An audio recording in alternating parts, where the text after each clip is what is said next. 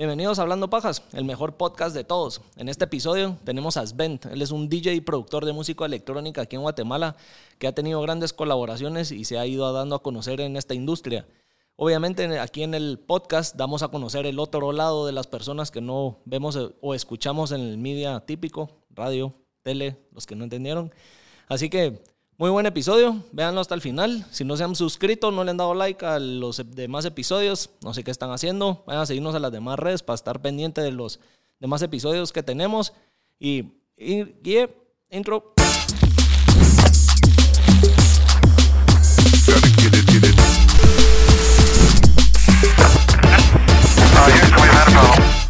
Ahí me escuchas de abajo. Ahí sí. Es como vos, Carrazos. A mí. Sí, yo la verdad mejor así. Sí. Nunca me ha gustado tener audífonos en. ¿Y cuando mezclas? Eh, sí, también, pero. Pero ahí sí los usas por. Sí, la verdad que es algo como corto el tiempo que los uso porque soy bastante rápido. La experiencia. ya con los ojos cerrados vas mezclando, ¿o qué? no, una vez mezclé sin audífonos en una competencia y pues al final creyeron que si no estaba mezclando y se fueron a parar ahí. Como que ya solo traías eh, armada el, set y, Ajá. y solo le pusiste play. Sí. ¿Y ahí cómo lo haces? ¿Te vas guiando por, por las ondas de, de, la canción? Sí, exacto. Cuando estás en, en los... Bueno, las tornamesas ahora son mucho más modernas, entonces ya te aparece ahí el, el waveform, que es la onda de sonido. Entonces ya te guías más fácil. Ya sabes como dónde. Obviamente también existe la preparación. Tienes que conocer la canción, ¿no? Sí, también, definitivamente. Aunque sí he tocado a veces canciones que no he escuchado, pero me guío igual por eso, por el waveform. Y, y te ya tengo como las mezclas. Ajá. O, o, hay veces de que tengo que descargar música, por ejemplo, y es muy rápido, entonces eh, las escucho poco, no toda la canción, sino los momentos claves. ¿va? Y ahí es donde la metes. Ajá. Pero eso sí, ya pura experiencia, me imagino.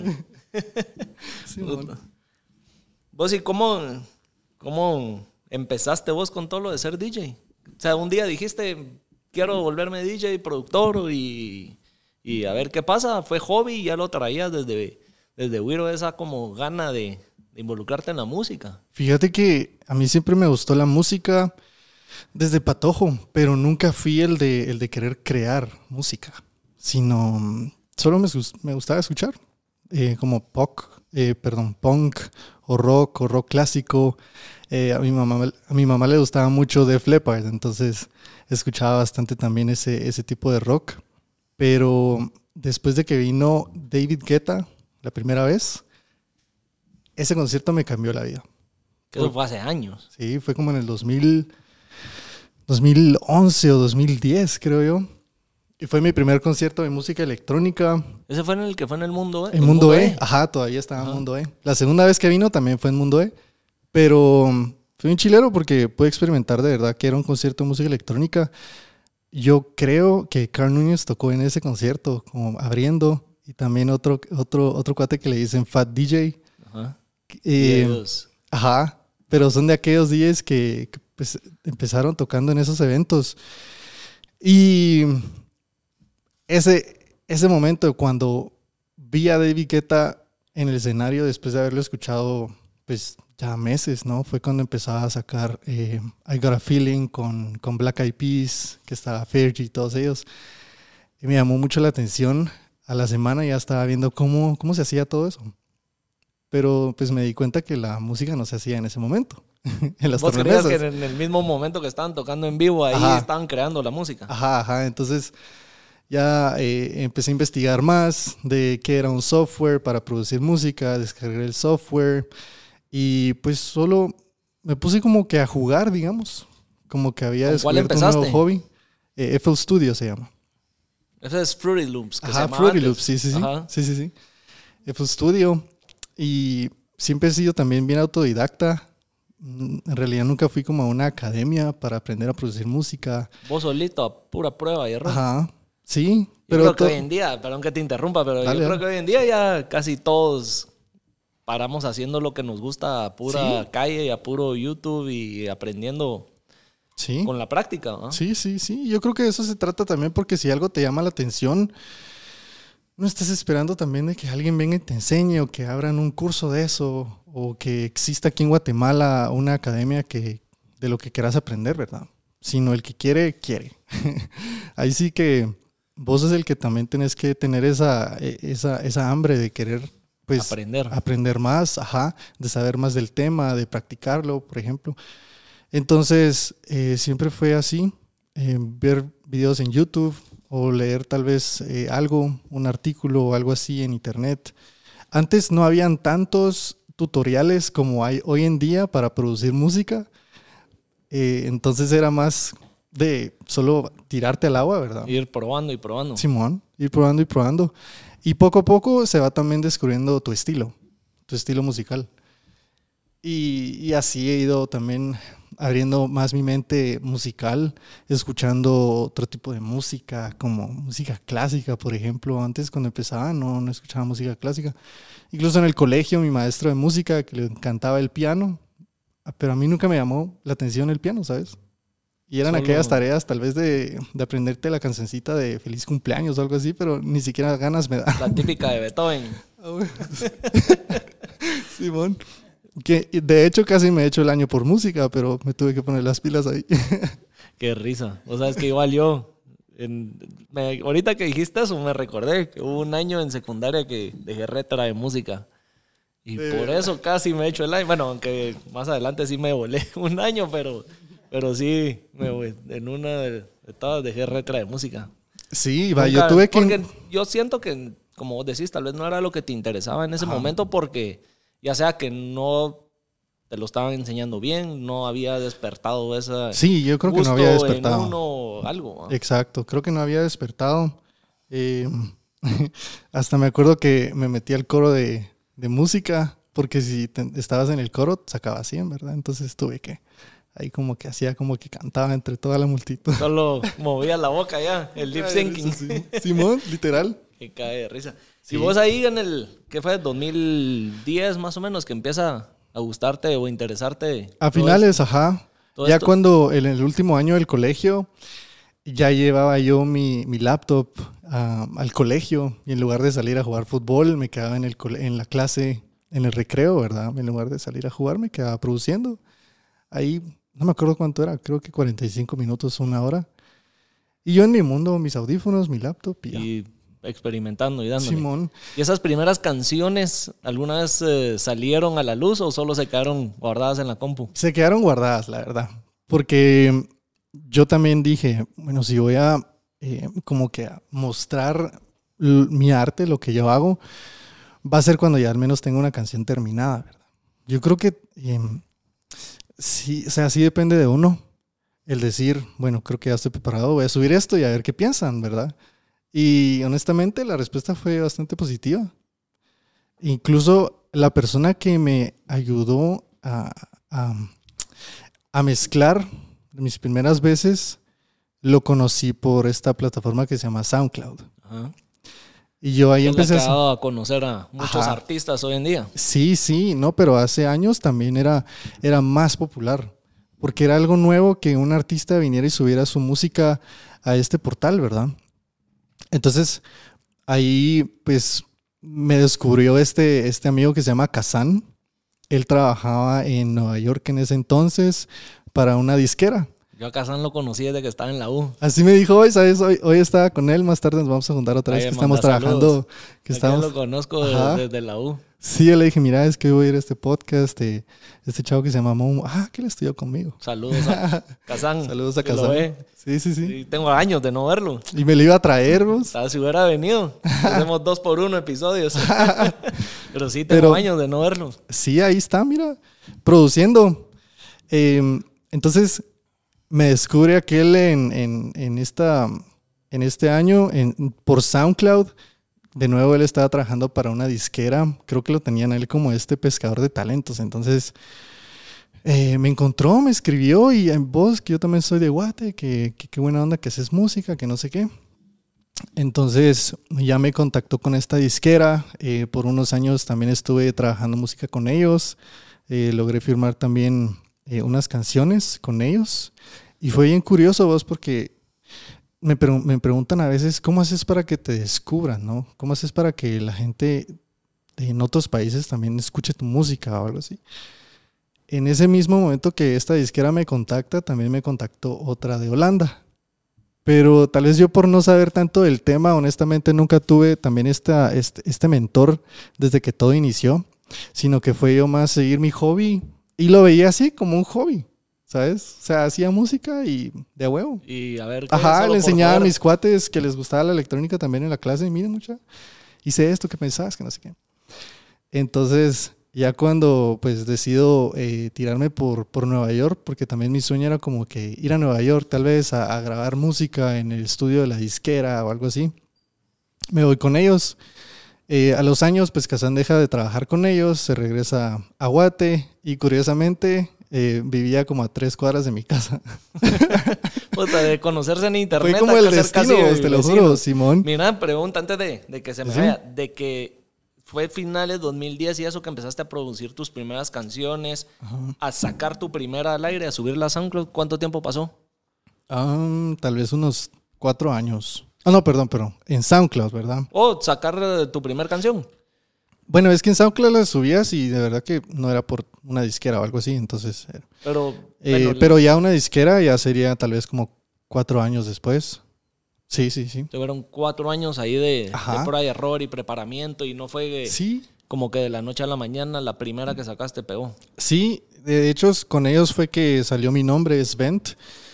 Eh, pero te soy honesto, en ese, en ese punto yo todavía no pensaba así como en grande de que voy a hacer esto y voy a salir eh, al mundo y voy a, no sé, ser el próximo Avicii o algo así. Vos solo estabas. Ajá, yo solo estaba produciendo y, y, a ver, viendo qué pasaba. Simón, de hecho, ni siquiera sabía de contratos o algo así. Como te digo, no tenía como este mentor que, que un manager, por ejemplo, en ese entonces, el que me aconsejara, ¿verdad? Entonces yo igual seguía sacando música. Pues resulta que Kazan em, vivía cerca mío, entonces también él, me dijo como, mira, yo te, yo te enseño a, perdón, yo te enseño a, a ser DJ, a tocar, y pues aprendemos los, los dos al mismo tiempo porque yo le enseñaba lo que sabía de producción. Y así fue como nos hicimos pues buenos amigos.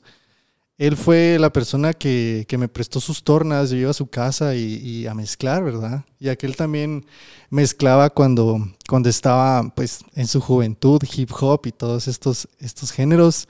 Entonces yo creo que fue el mejor maestro que pude haber tenido.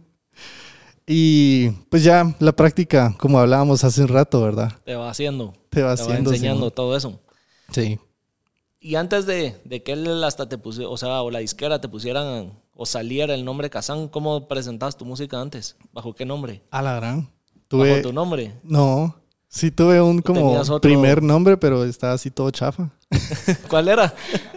Ese era ID, así como ID, guion bajo, eh, A. Porque mi primer nombre, bueno, mi, uno, mi segundo nombre es Alejandro, ¿verdad? Pero me dicen Alex, entonces por Alex. Pero era algo así bien como solo para tener un nombre ahí y medio subir en SoundCloud algo. Pero ya después la disquera me dijo, nombre, sí tienes que tener un nombre para, para poder salir ya en, en, tiendas como en Beatport o iTunes, ¿verdad? Que hace años, no, yo creo que ni, ni existía Spotify en ese entonces, pues. Entonces lo más que podía llegar era Beatport, que era solo de música electrónica, que aún existe, y iTunes, ¿verdad? Entonces, fue que va a pensar el nombre, va a pensar el nombre. Em, además de David Guetta, el artista que me influyó más, creo yo, fue Avicii.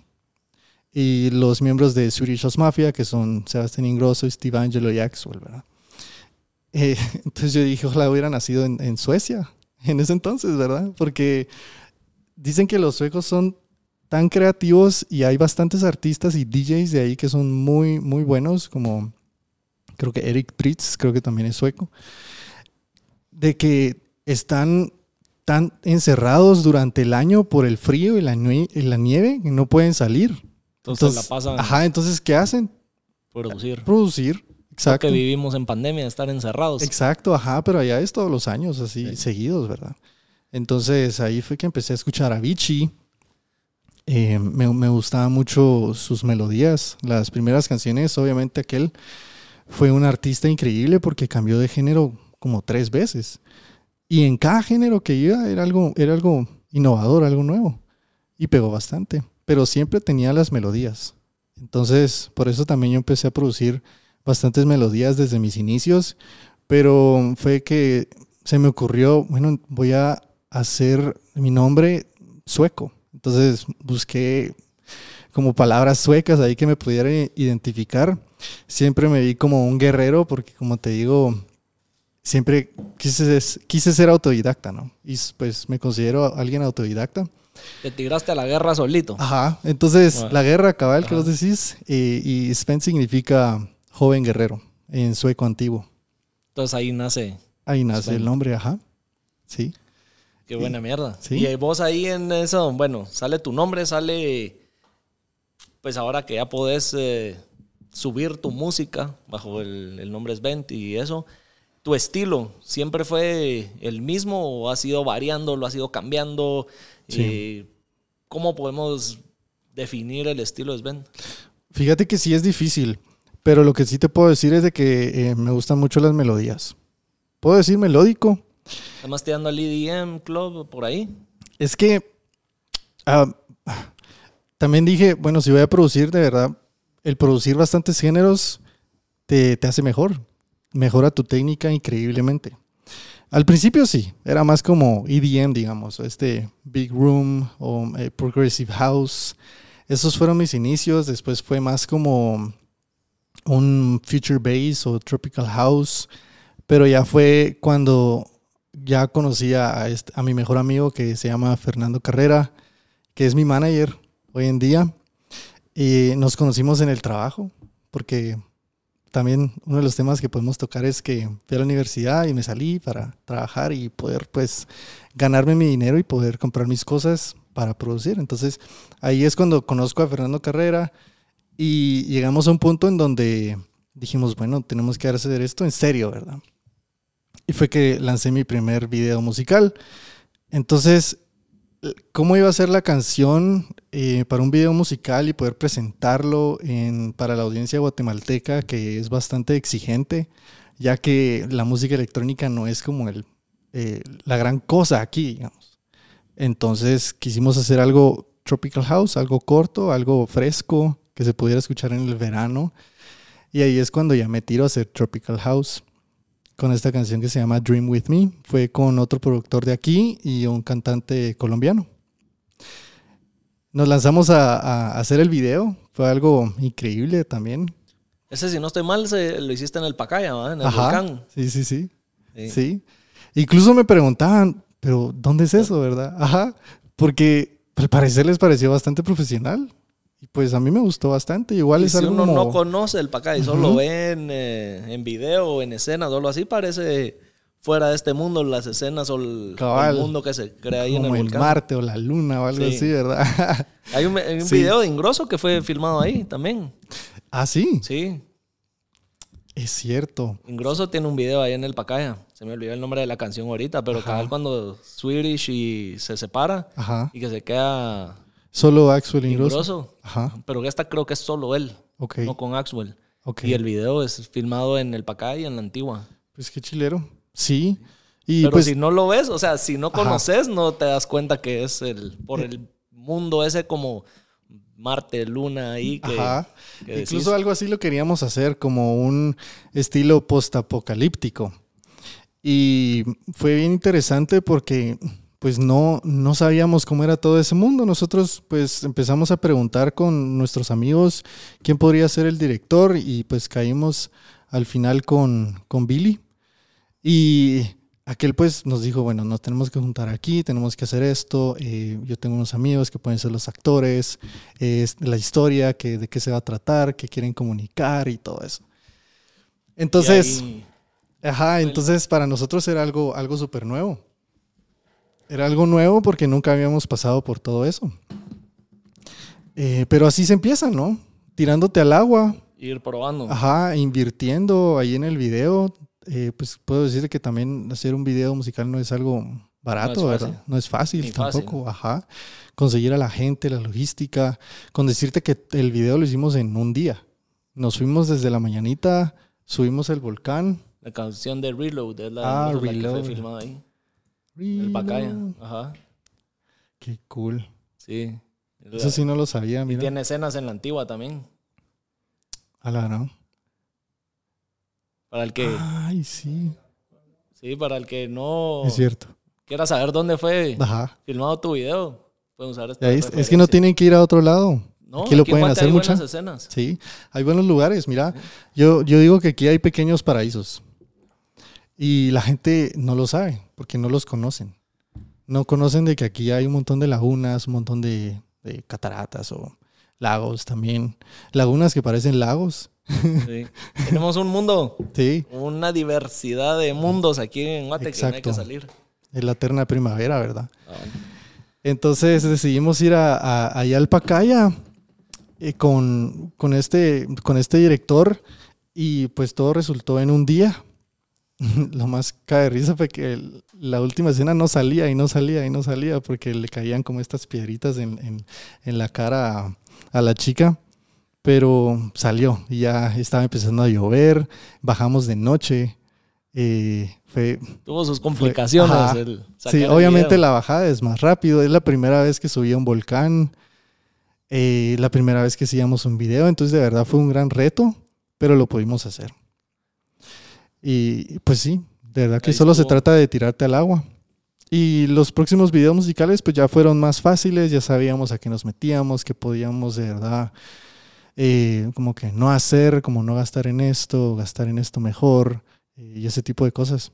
Fíjate. Sí, ya te, ya te da una guía o una idea de por dónde irte Sí, y hacerlo más fácil. Cuando estás produciendo tu música, ¿cuál es tu proceso creativo?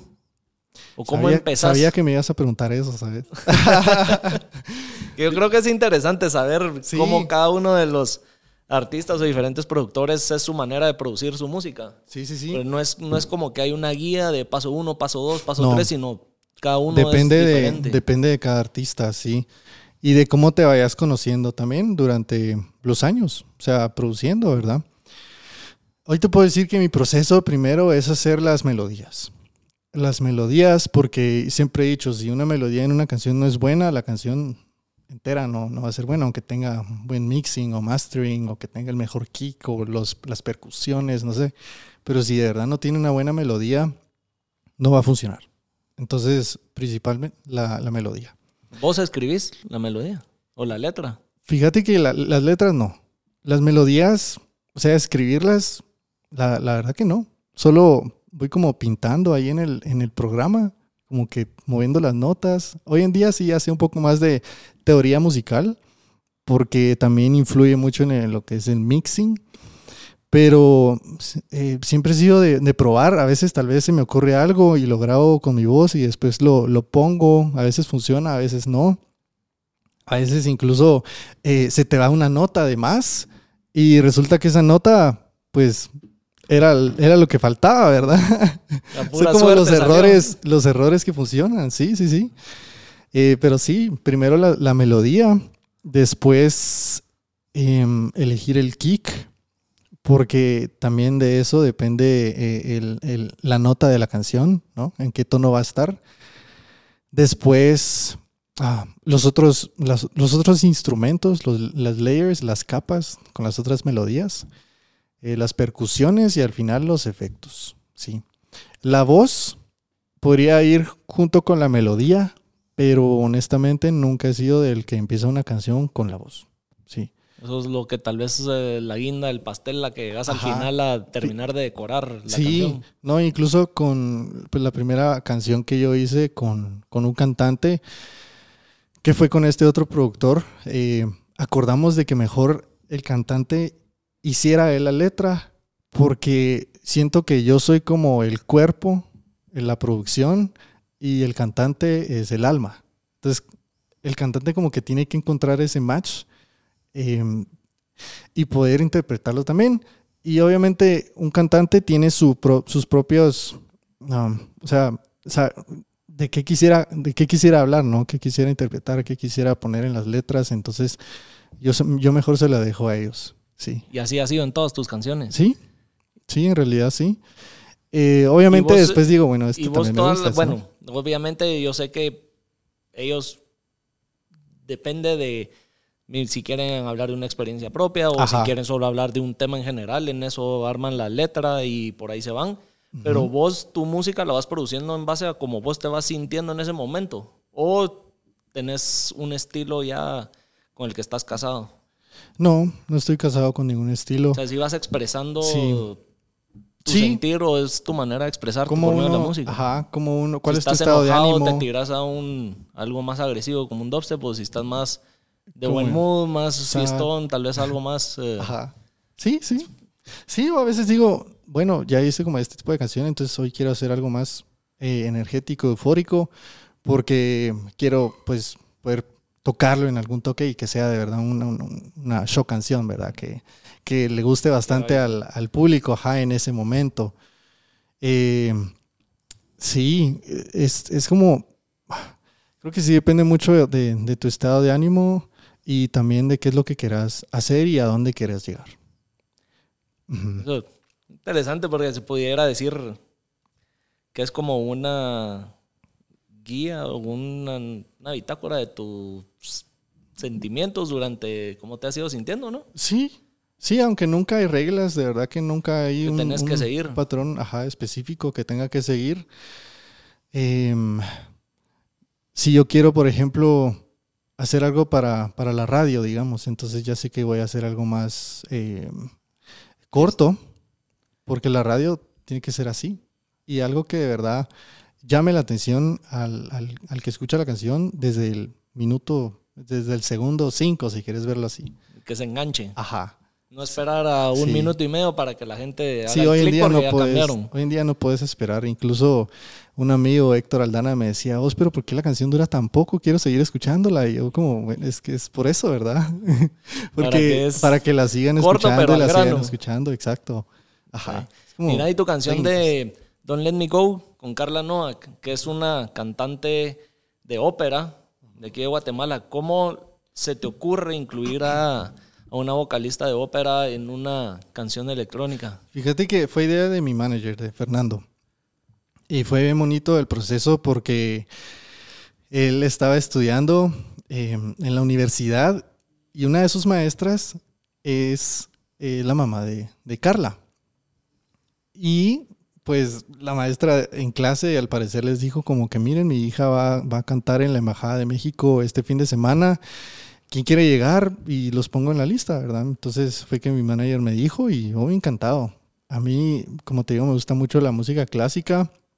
No te digo como que eh, compositores o artistas específicos, porque la verdad tiene un nombre así bien fumado a veces. Y no le pongo mucha atención a eso, sino solo escucho las músicas, pero pero la ópera es algo que te pega.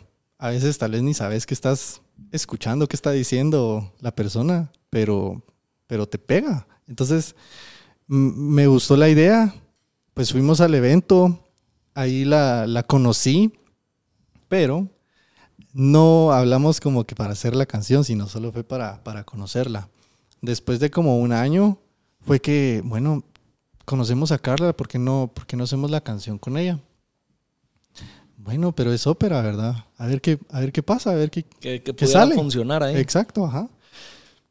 Entonces, la contactamos a través de su mamá. Le gustó la idea. Ella estaba ya en Austria. Ella reside en Austria, en Viena. Y como te digo, le gustó bastante la, la producción. Y fue que pudimos colaborar. Ella también es alguien que quiere ser bastante versátil y no solo como que casarse con la ópera Incluso tenemos varios proyectos ahí en, cola, pero, pero así nació. Algo bastante como espontáneo y, del destino, ¿sabes? Siempre he querido mucho en el destino. Se fue dando. Ajá, sí. Pues afortunadamente sí se han dado las cosas también naturalmente. Eh, Trivino, quien es eh, el productor chileno con quien produje también, me mandó un mensaje un día y me dijo, mira, es que, ¿qué te parece esta canción? ¿Y te gustaría colaborar? Y yo, pues la escuché que era solo como una línea de guitarra. Y yo, va, está bueno, trabajemos en ella. Y fue que después pudimos incluir a Carla y a terminar la canción. Y ahí se fue dando. Simón. Mira, y la letra de tus canciones es en inglés. ¿Por qué en inglés no has pensado probar a hacer o componer música en español? En español. Sí, o en otro idioma, ¿verdad? Eh, sí, sí, lo he pensado. De hecho, lo iba a hacer, pero no sé, a veces, eh, al menos las personas de aquí de Guatemala, eh, hay muchos cantantes, hay, muchas personas que cantan muy, muy bonito, pero siento que hace falta esta cultura de querer hacer las cosas en serio, ¿sabes? Entonces tal vez no he encontrado a la persona ideal para producir una canción en español eh, así, de que de verdad la saquemos y le saquemos el jugo, hagamos tal vez un video, salgamos en la radio, la tele. Entonces, eh, pues si hay alguien que de verdad quiera hacer una canción, ajá, de música electrónica o algo, una mezcla, ¿no? Em, que, que, me escriba y que, que se anime, pero que de verdad lo hagamos. Ajá. Te pregunto eso porque Stephanie Brolo, que estuvo aquí en el, en el podcast, comentó de que ella, su música inicialmente la hacía, era puro EDM y club en inglés, porque eso es lo que había escuchado y creía que era como la mezcla de palabras en inglés o la, música en inglés con la electrónica es lo que funcionaba. No se había como animado a experimentar, pero dice que ahora ya está hablando. Entonces, para ver si vos también tenías como esa inquietud de, experimentar a ver qué pasaba. Sí, fíjate que siempre he querido hacerlo también. De hecho, hace unos años tenía una canción em, que era como electrónica, pero medio urbano. La verdad que no era reggaetón tampoco. Era un estilo, una canción ahí bien fumada que hice. pero fue pensando en eso. Sí, o sea, sonaba bien. Pero por, por, el tipo de canción, porque era una canción con una flautita y, un ritmo bastante tribal. Y que después le metía como algo de cumbia y una guitarra así como bien gypsy, española. O sea, era una, es una mezcla, esa canción que ahí está todavía. Pero mi idea era hacerla con, con alguien que cantara eh, como cachiquel, por ejemplo. Entonces, eh, es, eh, empezaba a sonar esta chica que se llama Sara Kuruchich, creo yo. Ajá. Ajá. Y pues traté de contactarla, tratamos de contactarla, pero al final no, no recibimos respuesta. Pero me Igual andamos nosotros aquí con el podcast. Sigo esperando la respuesta. Así se anima. sí. nos tiene a todos. Ajá, pero es, es, es eso de querer hacer algo diferente, ¿sabes? Algo que, la gente no se esperaría. Entonces, mi idea era esa, ¿no? Sacar una canción con, con, ella. Con ella y cantando cachiquel. Hubiera sido bien Interesante, diferente. Ajá. Porque igual oímos canciones electrónicas en otros idiomas y tal vez no entendemos qué dicen, pero si es pegajosa, ahí nos tienen a todos brincando con la música. Sí, sí, sí. ¿Y alguna colaboración que tengas en mente o que te gustaría con otro artista nacional?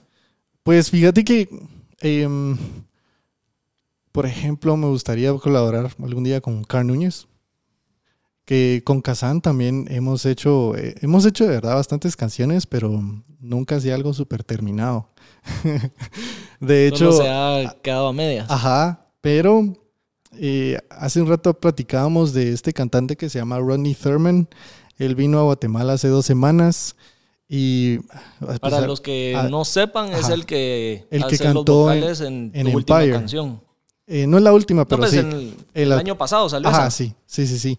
Se llama Empire y pues el cantante es Rodney Thurman. Es un cantante californiano en Estados Unidos. Y vino para grabar el video musical. Incluso fue aquí en Expo. ¿Dónde está el estudio? Si no sabían, ¿verdad? Perdón. No. Pero sí fue, fue aquí, eh, parte del video. Pero lo más de huevo es de que se tiró para venirse aquí a Guatemala. Eso fue algo que me sorprendió muchísimo. No me lo esperaba. O sea, le gustó tanto. Le gustó tanto, ajá, Guate la idea decidió regresar. Y, Guatemala que decidió regresar. Y pues estuvo viajando por, eh, creo que se fue al lago y otros, otros lugares de Guate, a la Antigua, por ejemplo. Pero el último día decidimos hacer como un camp, un campamento en el apartamento donde se estaba quedando. Llevamos eh, mis monitores, eh, las laptops junto con Kazan, estaban eh, unos amigos y fue algo bastante chilero porque era como una fiesta, no sé, unos cuates tomando, otros comiendo algo rico, con una buena vista, un espacio bien grande. Fue como una reunión, pero al mismo tiempo estábamos haciendo música. Y eso es lo que quería también hacer Rodney. Entonces... se sintieron a componer música y no solo a mezclar. Ajá, Simón. De hecho, ni mezclamos. Solo fue más de producir, ajá. Pero fue en chilero porque todos nuestros cuates estaban pues, bien animados. Y, en, una parte de, lo que grabamos salen ellos cantando, haciendo este grito de, del Tomorrowland. Y, y esa es la canción con la que estamos trabajando con Kazan, que por eso nos juntamos hoy, nos vamos a juntar más tarde también. O sea, es una expectativa ahí que quisieras dejarle a la gente de algo que se pues, viene. Sí, es algo súper diferente. Algo bien um, tribal, pero algo diferente. Simón. Algo que no se esperarían. Ni, ni siquiera sabía que iba a ser una canción así yo. Solo, Solo fue, que salió, ajá. Simón. Y en la música tribal. Ajá. El único que he escuchado es, creo que se llama Eric Rincón. Y no, no sé, no lo sé. Es él. No sé. Bueno, te quería preguntar si. Porque aquel sí tiene un, su, su sonido ahí bastante electrónico. No, bueno, la idea era si lo conocías y más o menos por algo así de la música que él, que él toca sería el estilo que se pudiera esperar. Um, el estilo pudiera ser parecido a algo que tocarían en Tulum, okay. en México. En un estilo como... Para que eh, se encuentren a sí mismos. Ajá. sí, Simón, vos sabes de lo que hablo. sí, sí, pero como te digo, es algo que yo creí que no... Que no ibas a... Que no iba a ser. Em, pero la, la, idea era hacer música. Era de verdad producir algo que nos, que nos saliera. Incluso Rodney nunca se hubiera imaginado tampoco en cantar algo así. Ni yo me hubiera imaginado. Entonces pero a veces esas cosas inesperadas funcionan. Ajá, sí, sí, sí. De no planeado. Ajá. Y de hecho tengo una versión así como, bueno, tenemos una versión así eh, como un sketch, ¿verdad? Un borrador. Y mm, estoy en un grupo en donde está un DJ que se llama Cato Anaya. Entonces, pues la mandé ahí y Cato, pues le gustó bastante. Cato Anaya es un DJ colombiano, productor, que está, pues, explotando ahorita junto con Crider, que es otro productor em, inglés, pero han explotado mucho este estilo tribal, este house latino. Y le gustó bastante la idea. De hecho, nuestra meta es poderla terminar esta semana para podérselas enviar a, a, este DJ también. Y también se la quiero enviar a, a este otro DJ que se llama Alan Núñez. También es centroamericano y va a tocar en Miami igual la próxima creo que es la semana del 23, que es la semana del ultra. Ajá. Pero lo bonito de esa semana es de que no solo está el Ultra en los fines de semana, sino las fiestas que se hacen durante esa semana. Es el Music Festival. ¿Cómo se llama? Eh, Miami Music Week. Miami Music Week, eso. Simón. Sí. Que eso es más alegre que el Ultra en sí. Ajá. de hecho, yo nunca he ido al Ultra y creo que, o sea, me gustaría tal vez más ir a las fiestas. que el Ultra, o sea, el Ultra lo podría segundo. Yo sí soy fan de Ultra. Ya llevo como de verdad. 11 Ultras. Ah, la que chilero. Sí, sí, sí. sí. Pero... También el primero me fui a meter cuando tenía 17 años. Ah, la... Desde ahí. Sí, a mí la música electrónica sí me ha gustado. Ah, qué bueno. Desde, que era Wiro. Buenísimo. Todavía era de solo un día, el ultra, puta, era otra. Te voy a enviar, te voy a enviar mis canciones también, porque eso también sirve. Mandárselas a, personas que, ajá, que no produzcan música eh, o mezclen, pero, pero sirve ese feedback, ¿no? Esa segunda opinión. De, los oyentes. Dale, bienvenida. Buena onda, pero sí, entonces eh, van a estar tocando estos DJs en esta, en esta semana y queremos enviárselas para poder pues tener también tal vez algún, algún video de ellos tocándola o ya decir, ok, nuestra canción pues sonó ahí, ¿no? Y ya después ver en qué disquera sale. Se puede ir metiendo más. Simón. Mira, y cambiando un poquito ahí en lo de las colaboraciones y todo eso, vos que estás metido en la industria de la música aquí en Guate, ¿vos qué dirías? ¿Que si hay apoyo entre artistas aquí en Guate o es más como una guerra, sálvese quien pueda? Eh, sí hay apoyo, pero lo que hay es muchos grupitos.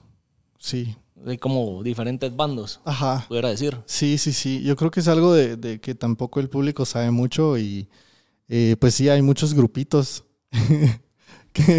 de los cuales pues yo también tal vez me he querido incluir, pero por eso de que tal vez la escena es muy, muy corta, aquí muy pequeña, a veces no les gusta mucho ese, ese como eh, que, que, vaya alguien más, como que no lo ven que, que vaya a construir, sino que como una competencia.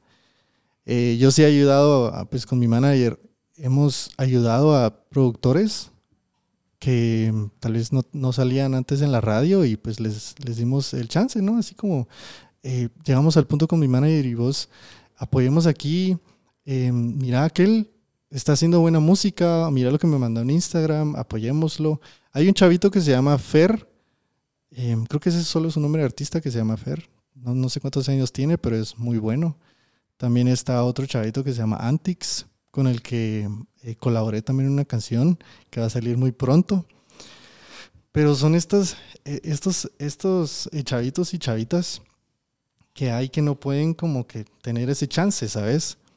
por, estos mismos, por estos mismos grupos. no, no pienso que sea malo porque también cada grupo es diferente estilo. Por ejemplo, de, de House, digamos. Entonces, está la gente de, de, Secret o la gente que toca en The Box, por ejemplo.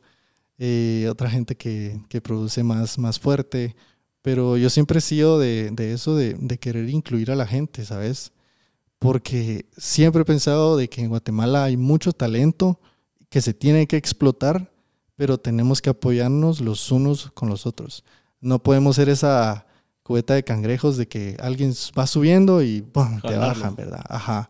O no te dan el espacio, por ejemplo, en el IMF, porque no sos del grupo. Y eso es algo que no se habla mucho, pero pasa. Pero sí. Ajá. Sí, sí, se, se no se diría se presiente, pero sí, se logra uno como detectar de que pasa eso. Em, entonces, ¿sabes que Eso me ha ayudado a mí a pensar más allá, a pensar en, en grande y, y, querer también salir de Guatemala. Porque no solo, no solo aquí existe la música electrónica. No, no. realmente hay otros países como Ámsterdam, que acaba de estar en Ámsterdam. Sí, Ámsterdam es un gran ejemplo. La cuna de, electrónica. Pero ¿por qué? Porque Mara, digamos como Tiesto, que es Tiesto, ¿verdad? apoya, ajá, apoya a, a, patojos que están empezando. Ellos tienen hasta sus propias como academias. Eh, entonces, Igual Martin Garrix tiene ahí su, Martin Garrix. Casi que es una escuela y agarra puro talento. Ajá, y así fue como él también empezó, en una escuela así de que no fueron a la universidad, pero eh, al menos sus papás también, eh, allá los padres de familia de verdad creen también que la música puede hacer algo. Y eso creo que viene desde, desde muy antes, ¿no?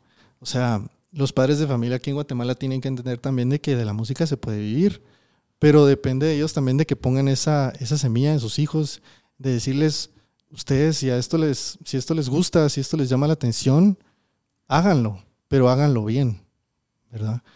Que enseñen música de verdad en el colegio, no aprenderse las, las cancioncitas de feliz cumpleaños, ¿verdad? la de todo con, tres notas, no sé. Ajá, o sea que de verdad les dejen proyectos a los patojos de, de, de verdad hacer una canción. Sí. Ajá. Entonces, no es algo que, que, vaya a cambiar solo por mí o por, por, por alguien más, ¿verdad? Sino que tiene que venir desde muy, muy antes. Pues, ¿y tu experiencia en Ámsterdam, ¿cómo fue?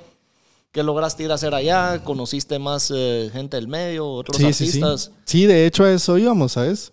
Eh, pude tocar también en, un evento de la, de la disquera que lancé, o sea, lancé una canción que se llama Ayo junto a Laurentius, que es un productor de Ámsterdam, de Holanda, y un cantante nigeriano, pero que vive en Luxemburgo. Y la lanzamos en una disquera eh, alemana. Pero ellos tuvieron su fiesta junto a una disquera que también se llama Suave en Ámsterdam. Entonces pude ir a ese evento, presentarme, conocer a, a, todos los de, los de ese medio. Fue algo increíble porque pues en realidad era el único latino ahí. Y yo decía, sí, es que soy de Guatemala. Ay, de Guatemala. Y te ven así como algo bien de huevo, bien chilero. Exótico. ajá, que les sorprende. Y decían, pero entonces, pero Guatemala está del otro lado del mundo. ¿Qué? ¿Solo veniste a esto? Y yo, pues, sí, ¿verdad? Esto es, a, esto, quise venir a, a, conocer cómo es la industria de la música electrónica en Ámsterdam, en Europa.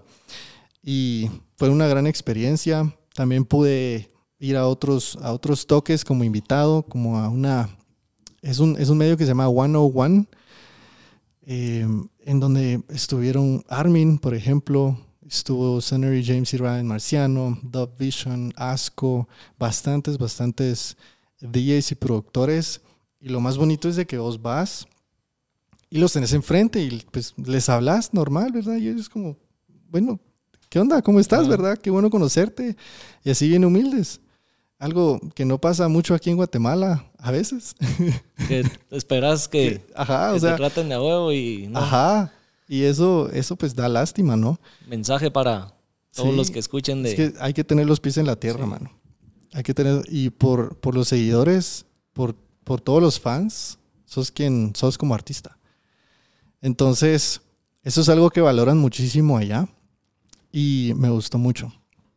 Me gustó mucho. Pudimos conocer a Nicky Romero que se estaba comiendo un sándwich en la calle. ¿Hasta cuándo ibas a ver a Nicky Romero así, verdad? Tranquilo en su día a día. iba con una chava y, y, Fernando fue el que lo vio primero.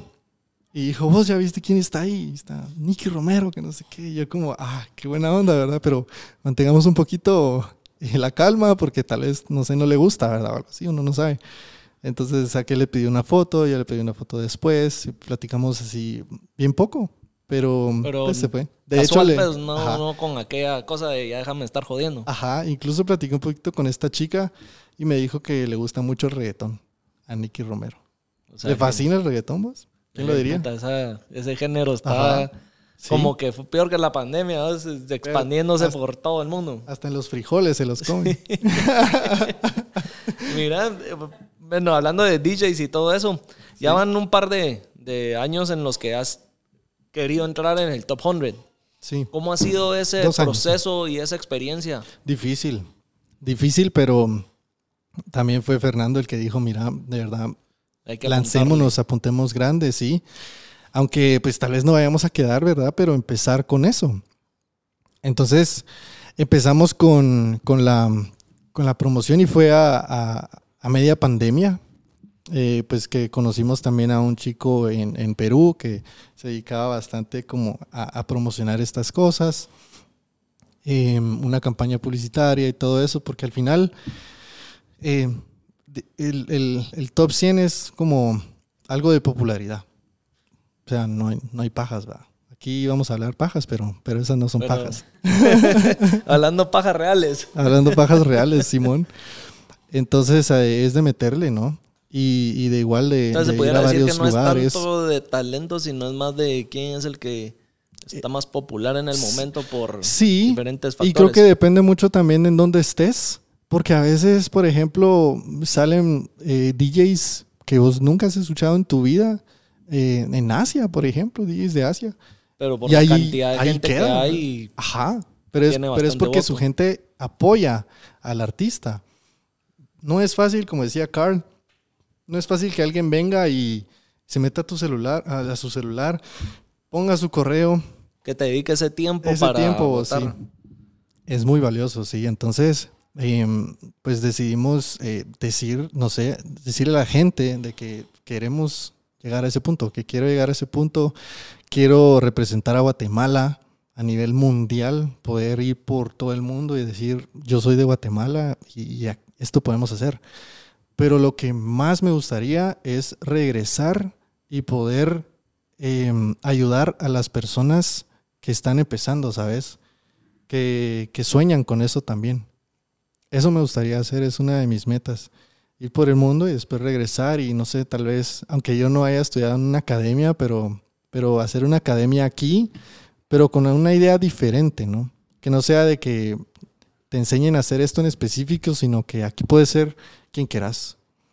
Y te vamos a escuchar. La de Ajá. Y te doy las herramientas. Te doy las herramientas, exacto. Y ayudarte a despegar. Ajá. Y, y, si sos pues alguien que de verdad le está metiendo fuego a esto, eh, bueno, darte la oportunidad de, te vamos a mandar a la radio, ¿verdad? Vamos a mandar tu material a la radio, puedes eh, hacer un video eh, en este medio, en aquel medio. Entonces, creo que también eso hace falta aquí, ¿sabes? Podríamos decir que ese es uno de los proyectos que tenés a futuro. Sí. ¿Qué, qué otra cosa tuvieras o que tenés en mente a futuro? Pues me gustaría mucho ir a tocar a Japón. Me gusta mucho esa, esa cultura. Eh, y viajar por el mundo, de verdad. Producir también con, con, más productores aquí en Guatemala, pero de igual manera en otros países. Em, tengo otros proyectos como personales, ¿sabes? fuera de la música. Ajá, fuera de la música. Eh, pues al pasar de los años también me he considerado alguien que no quiere hacer solo algo de música. Por ejemplo, algún día quiero tener mi restaurante. de hecho, ya tengo el nombre, pero no lo voy a decir. Te lo roban, ¿eh? Capaz lo ponen también. no, sí. A tener otros negocios paralelos a la música. Sí, igual una aplicación, que ya también estoy, estoy en eso, ¿sabes?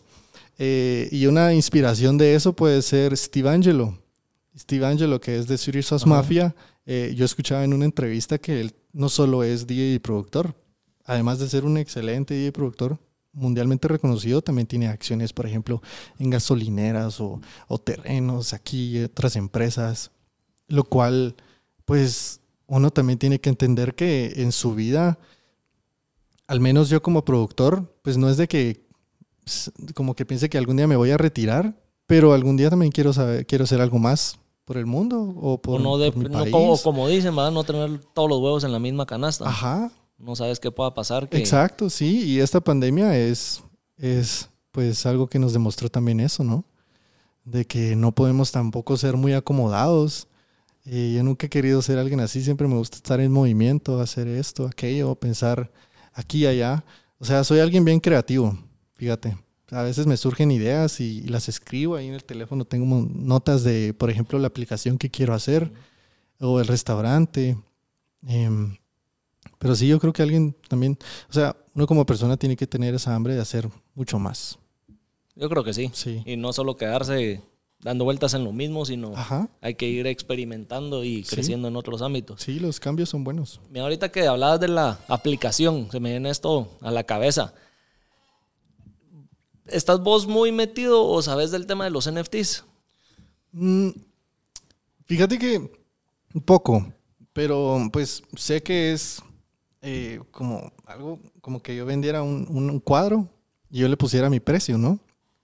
Y pues ahí sí que alguien te compre eso por un millón de dólares o por dos millones. te lo pregunto por, por, lo que se ha estado escuchando de que artistas ahora quieren vender su música o están sacando sus álbumes por medio de NFTs. Si crees que eso pueda venir a ser el, futuro realmente de la música, de la industria de la música, o cómo ves mm, eso? Tal vez no, te puedo contestar mucho eso porque no sé tanto del tema, pero, pero puedo decirte que los cambios siempre son buenos. Y puede ser de que sí, eso revolucione y le dé más valor a, tus canciones porque también, o sea, a menos de que seas un David Guetta, creo yo, o algo así, pues vas a poder vivir de lo que saques de una canción o un disco, pues, creo yo. Pero, ah, o sea, a diferencia de alguien que saca una canción en Spotify y tal vez tiene, no sé, medio millón de streams o un millón de streams en una canción, no significa de que tenga un millón de quetzales tampoco, pues. No, no, no es así la onda. No es así la onda, sí. Y yo veo más esto como una oportunidad, claro eh, pero tal vez para artistas con mucha más audiencia. Sí, alguien que quiera darse a conocer no puede venir de una... Steve Aoki creo que vendió una canción ahí o fue Don Diablo, no me acuerdo, pero algo así. Hay varios, raperos sobre todo han estado sacando sus ¿Ah, álbumes así. Sí, pero yo creo que es un cambio también chilero porque se ha estado hablando últimamente de Spotify, que no le da mucho valor a los artistas tampoco en, en lo que son las regalías. Y qué bueno que se esté hablando de eso porque es, es, algo que de verdad pone en jaque a estas grandes empresas y los obliga a hacer un cambio. Y es bastante la gente, los artistas que han estado hablando de esto últimamente. Yo creo que sí. Y ahí con Guille pues hemos estado como metiéndonos más en el tema. Y yo creo que sí puede funcionar. Suponete, míralo esto como un ejemplo de alguien que tal vez está más posicionado, por ejemplo, un tipo David Guetta o ahora Suri Mafia, que está sacando nueva música, todo esto. Que en vez de estarla eh, produciendo en plataformas donde tal vez las regalías no sean lo que esperan o lo que mencionabas de que Spotify tal vez es algo medio egoísta a la hora de, de, dar las regalías a los artistas, las montan como un NFT y las venden. Ellos son los dueños de, de esa música, no dependen de una productora, de alguien que ayude a publicar, ¿cómo se dice? A, distribuir. distribuirla. Y vos te aburriste, digamos, vos veniste, sacaste tu canción, vengo yo, Momo, compro tu canción como un NFT, vos te puedes quedar recibiendo regalías el resto de la vida de esa canción. No perdes así como el, el que, bueno, el derecho. el derecho. Siempre lo vas a tener. Entonces, si yo no la quiero tener en mi, en mi lista de canciones, vengo, se la vendo a Guille y vos por esa transacción seguir recibiendo eh, regalías de por vida. No. Otro otro como beneficio que creo que para alguien que está empezando le puede servir. Ya me estoy poniendo a dar clases de, NFTs aquí, pero, pero creo que es interesante porque, digamos, yo quiero, tal vez vos con tu, voy a usar el ejemplo de tu aplicación. La aplicación se va a tratar de, no sé, hacer cajas de cartón para, para yesos. Pero eh, vos tal vez no tenés los fondos Ahorita que necesitas al 100%, en vez de montar un GoFundMe o ir a vender parte de la empresa, montas 100 NFTs o 50 NFTs o algo así. Entonces estás, los estás haciendo parte de alguien que está creyendo en vos desde un inicio y se vuelve como, ¿cómo te diría? Como parte, los haces como socios. Ajá. Como inversionistas. Como inversionistas que están creyendo en vos, pero el día de mañana ellos se voltean y dicen, ah, ¿sabes qué? Ya después de un año ya me aburrí de, de esto y venden ese, ese NFT, que sería como ese como que fuera una acción. O algo así. Y vos seguís recibiendo dinero de eso. Si imagínate el proyecto del día de mañana se vuelve una plataforma inmensa, hablemos de un tipo Amazon, un Facebook o algo así, imagínate lo que va a valer ese NFT. O sea, va a ir generando lo que os decís de que la gente pague un millón de dólares por ese NFT, porque es lo que trae atrás, que son dueños de una empresa, una plataforma o algo que les está generando valor.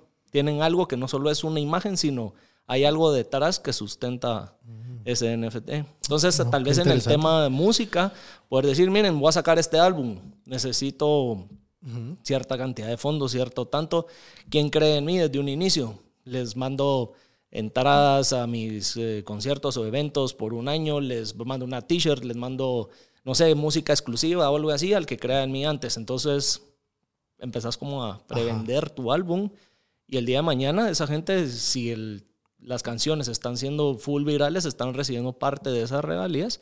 Y si no, pues va, no me gustó, lo vendo, pero vos seguís generando. es creo que una manera alterna de verlo, de cómo pudiera funcionar en la, en la industria. Sí. Ya ahí vamos a hablar de otro tema que si no nos vamos a desviar porque es otro mundo que ni yo soy experto, pero, pero creo que...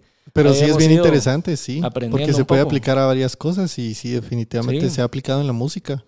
Pero tal vez hay que darle un poco más de tiempo para que se vaya creciendo más y más gente vaya creyendo en eso también. Así es. Yo creo que es un mundo bastante virgen que se puede, que ni creo que ni los que mejor conocen de NFT saben al 100% cómo pueden ser todas sus, eh, sus aplicaciones o la manera de que se puedan utilizar.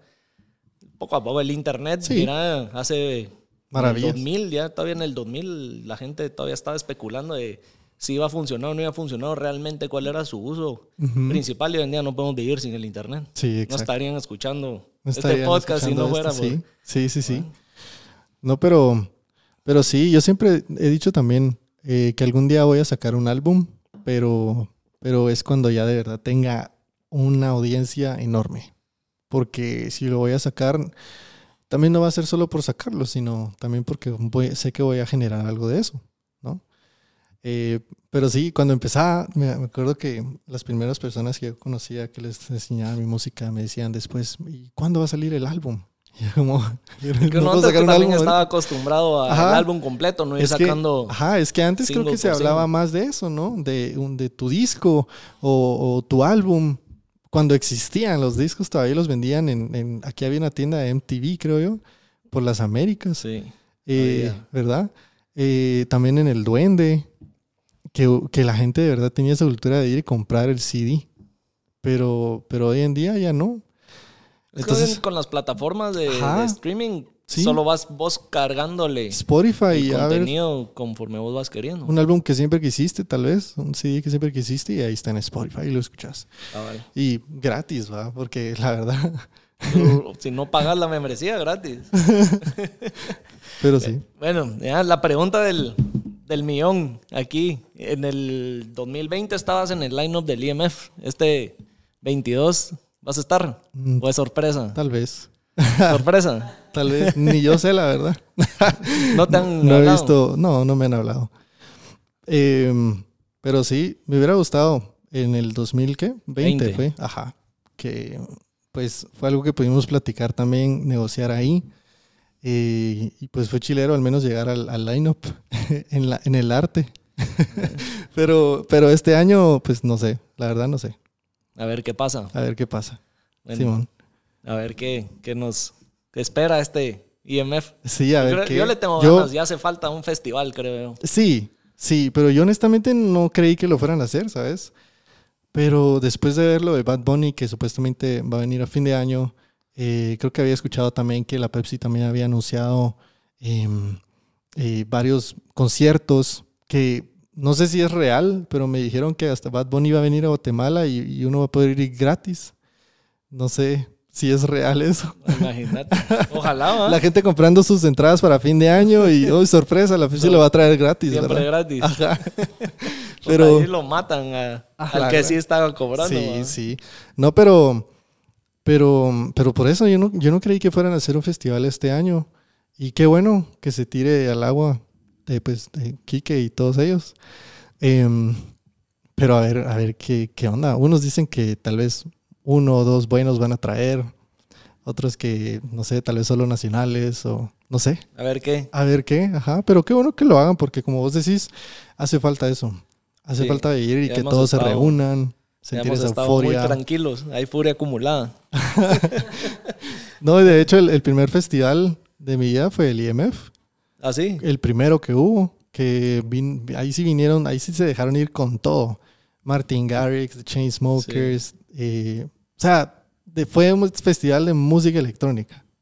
Como lo quería. Bueno, era inicialmente el, Ajá, la como idea era la idea, ¿no? Pero obviamente estás en un país en donde eh, la música electrónica no es el fuerte, entonces te tenés que acoplar a la multitud, ¿no?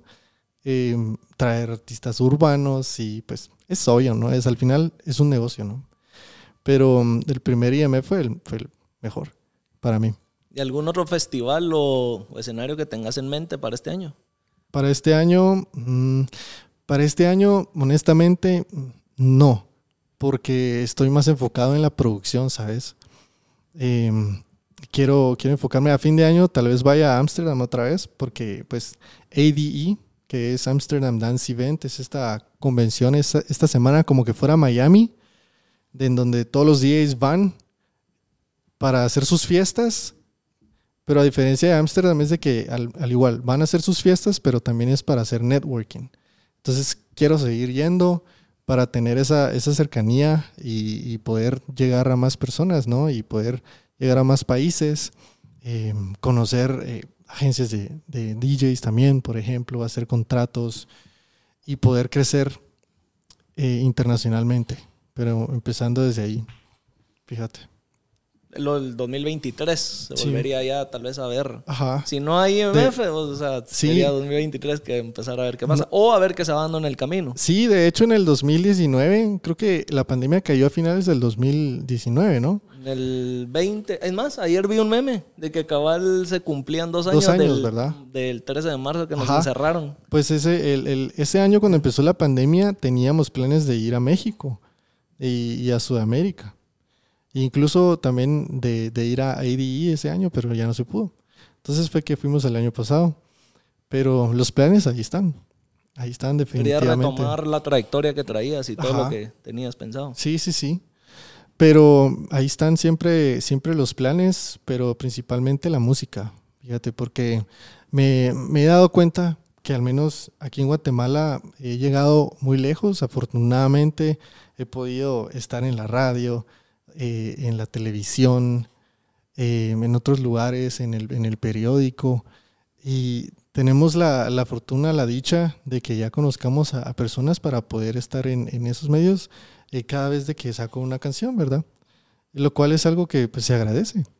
Mira, y vos creo que nos hemos dado cuenta varios de que le has sabido hacer buena bulla, como decís, en la radio, en la tele y todo eso cada vez que sacas música.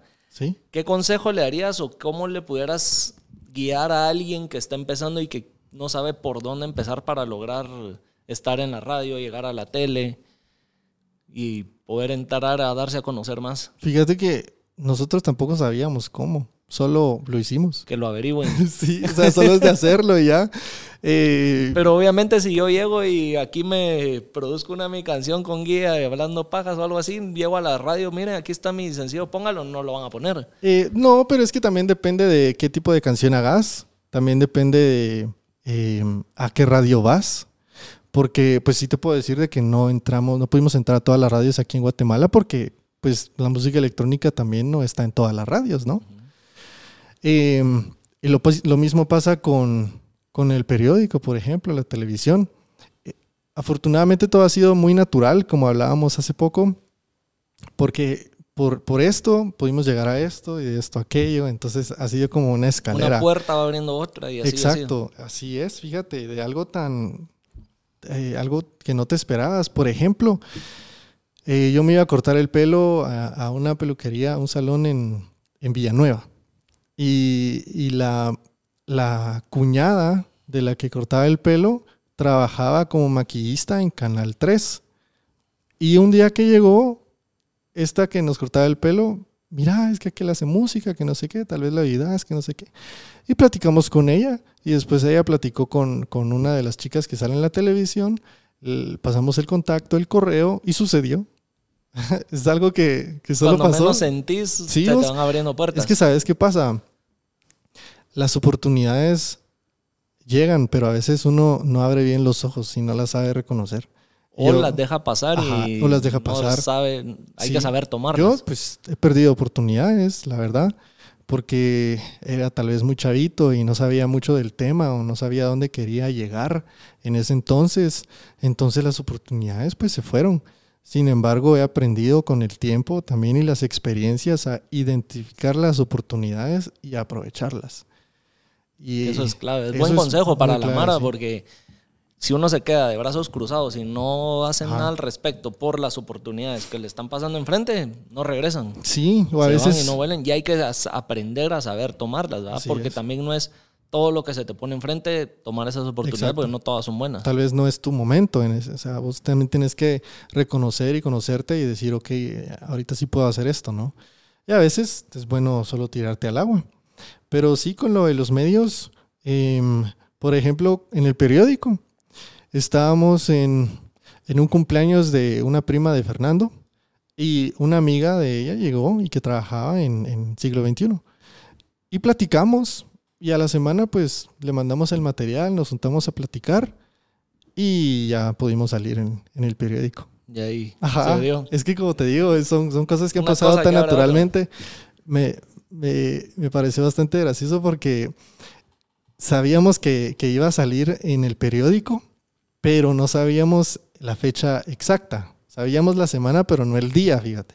Entonces me acuerdo que ese día pues fui a trabajar y yo compraba mis panitos ahí en la mañana con unas señoras. Y las señoras de los panes me dijeron, eh, mi hijo, qué chulo saliste en el periódico. Y yo como, ¿cómo es? ¿Qué está pasando? ajá, yo así como, ah, va, gracias. Les dije, pero la verdad no sabía que estaban hablando en ese momento. Y después dije... Caíste en cuenta que era... Verga, eso. Y dije, Entonces a la esquina ahí con el del periódico a comprarlo. Compré como cinco, creo yo. Ahí tenés el recorte. Ahí tengo todavía las prensas. Simón. Cuando salga hablando pajas en la prensa. Ahí está, sí. sí.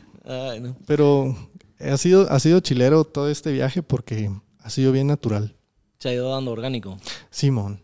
Sí. Yo creo que eso es, es, es eh, clave el reconocerlo y aceptarlo y dejar que las cosas vayan fluyendo como se tienen que ir dando. Sí. Yo en, este, en el caso de, del podcast, o sea, se ha ido dando natural sin darme cuenta, ¿no? Llegando al episodio 50, o sea, y hemos tenido invitados aquí que ni nos los esperábamos en tan corto plazo, ni el alcance que ha tenido, y ha sido natural, no se ha hecho ni una pauta, no le ha gastado un centavo a darlo a conocer, no nada, y ahí vamos. Entonces, yo creo que el consejo también de lo que te decía alguien que está esperando por dónde darle es solo darle y darle el contenido y estar sacando y uno nunca sabe las puertas que se te van abriendo día a día para ir creciendo. Creer en ti mismo también. Y no tirar la toalla porque no, todo ah, es línea para arriba, hay altas, bajas, uno en frustraciones, es... Tal vez puedes ir más despacio, pero nunca parar.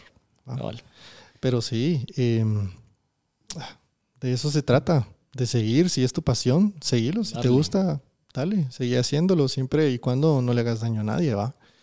Eh, pero, pero sí, como te digo, siempre ha sido natural. Eh, nunca he sido, de verdad, nunca he sido como alguien mamón, digamos. como hay gente, Como pues. residente le digo a J Balvin que ha tragado más leche que para ir subiendo escalones, ¿o qué? Es que sí. ¿Oíste esa? Sí.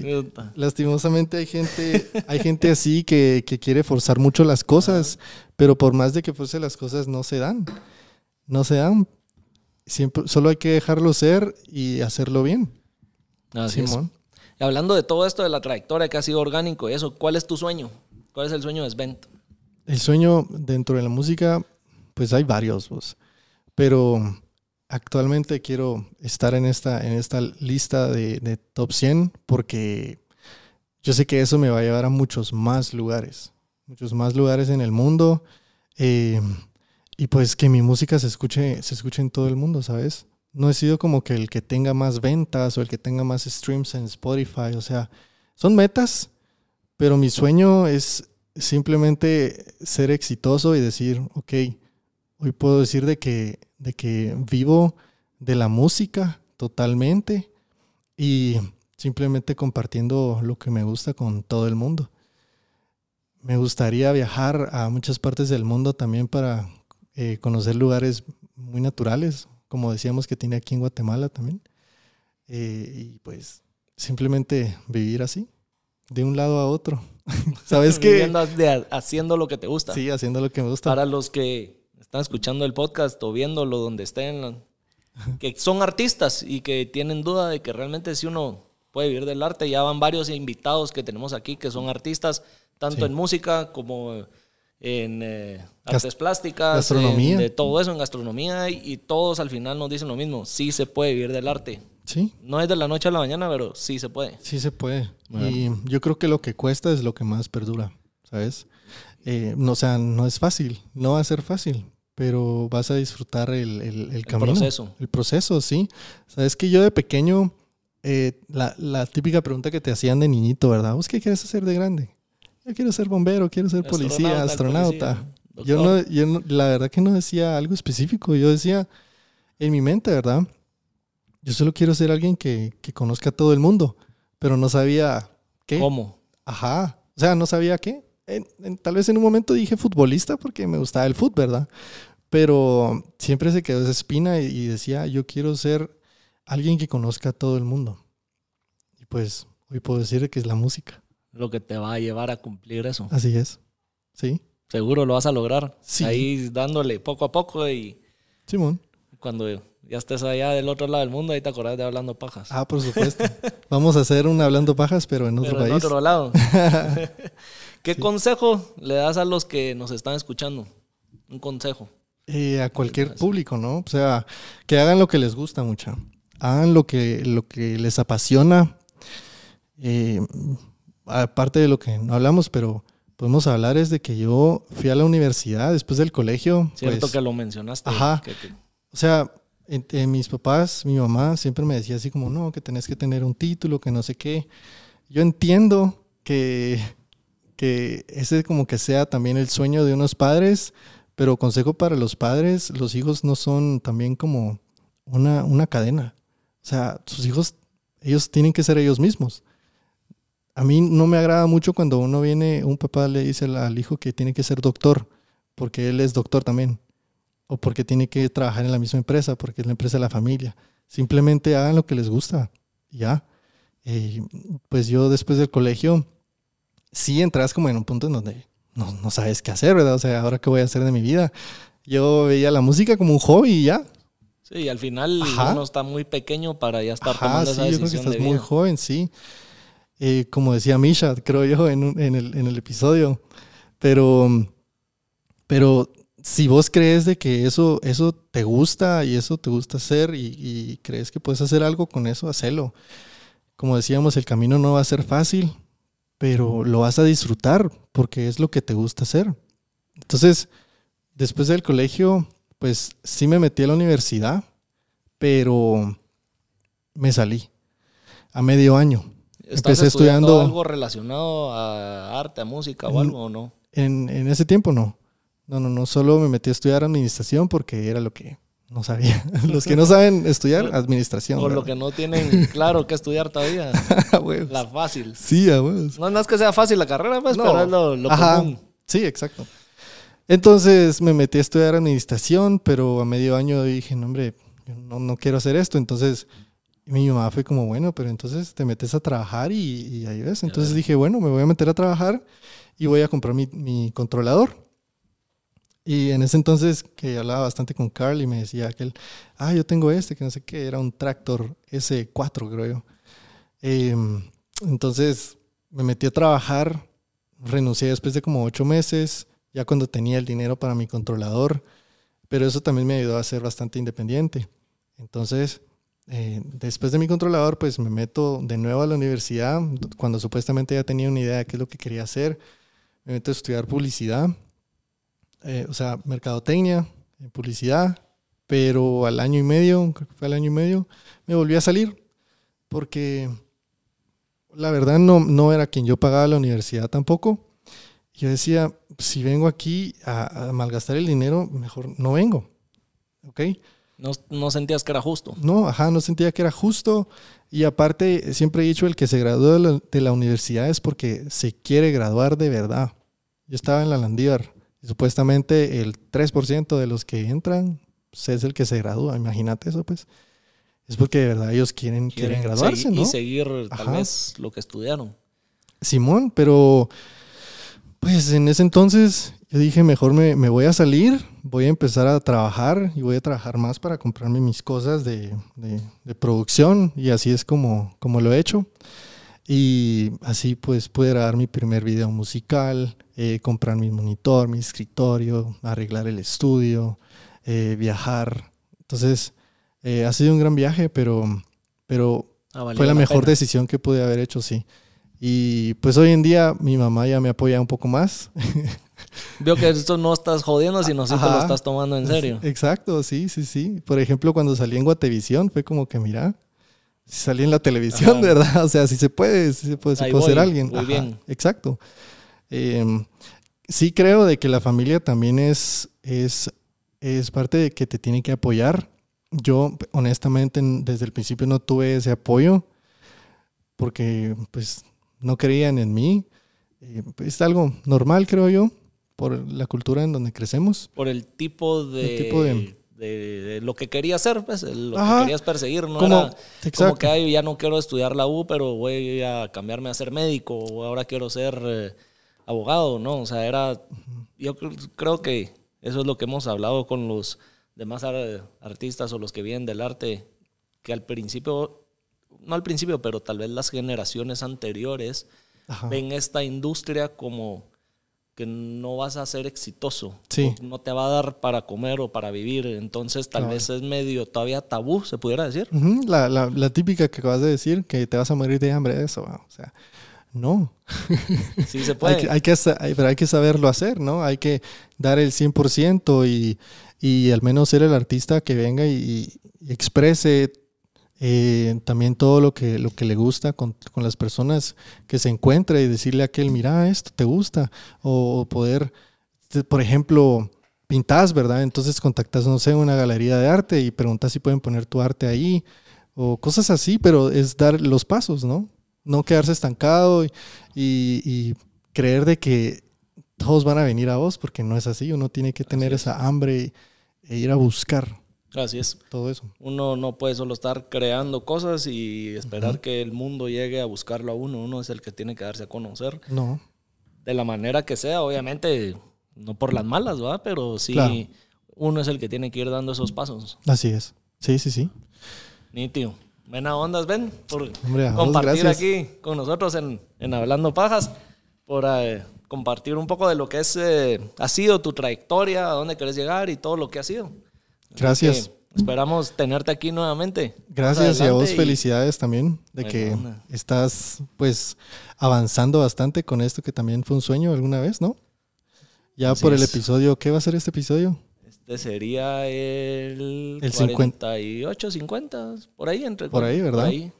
Sí, ya vamos. Pero que, que bueno también y, y espero que les sirvas a muchos también como inspiración, eh, porque sos eh, pues la muestra de que también simplemente se hace lo que le gusta, ¿no?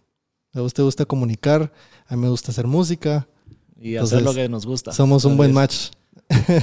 Muchas gracias, ¿viste? Buena A vos, onda. y- gracias. Y, sí, ha sido, como vos decís, un camino no recto ni todo bueno, pero creo que me levanto Pero todos los días honesto. con una gana de querer seguir porque es lo que a uno le gusta. Exacto. Yo igual estudié en la U algo que nada que ver con, con comunicaciones, con producción de videos, los que, Mari, cuántas veces no lo he dicho aquí en el podcast de que yo nunca estudié esto y, Ajá. y autodidacta también, aprendiendo a pura, a Pura práctica. prueba y error y La dándole, práctica es el dándole, y maestro. la- así es, y se han logrado cosas bien de huevo ¿ah? con la productora y con el podcast que nunca me lo... No, o sea, no me imaginaba llegar a donde está ahorita, en este corto plazo y ya no va ni un año y ya vamos aquí. Y eso es lo chilero, vos. Sí. Decir, puchicas, estoy, estoy aquí, ¿verdad? Sí, Cabal, yo veo para atrás y digo, a la gran puta, ha sido un camino largo, pero al mismo tiempo corto, por la- el tiempo que ha Exacto. sido, pero, pero ha sido de huevo. Así Así, es. que, buena Hombre, onda, gracias. Ben. Y para los que no se han suscrito, denle like, suscríbanse, campanitas, donde te pueden seguir a vos en las redes para estar pendiente de, de, si tocas en el IMF o no y de todo lo que se viene. Tal vez es una sorpresa, quién sabe. Eh, me encuentran en todas las redes sociales como Svent Music y en todas las plataformas streaming como Svent. Así que, Así que seguir a todos ahí, ahí estar pendientes. Ahí. Se vienen cosas de a huevo y nos vemos en el siguiente episodio.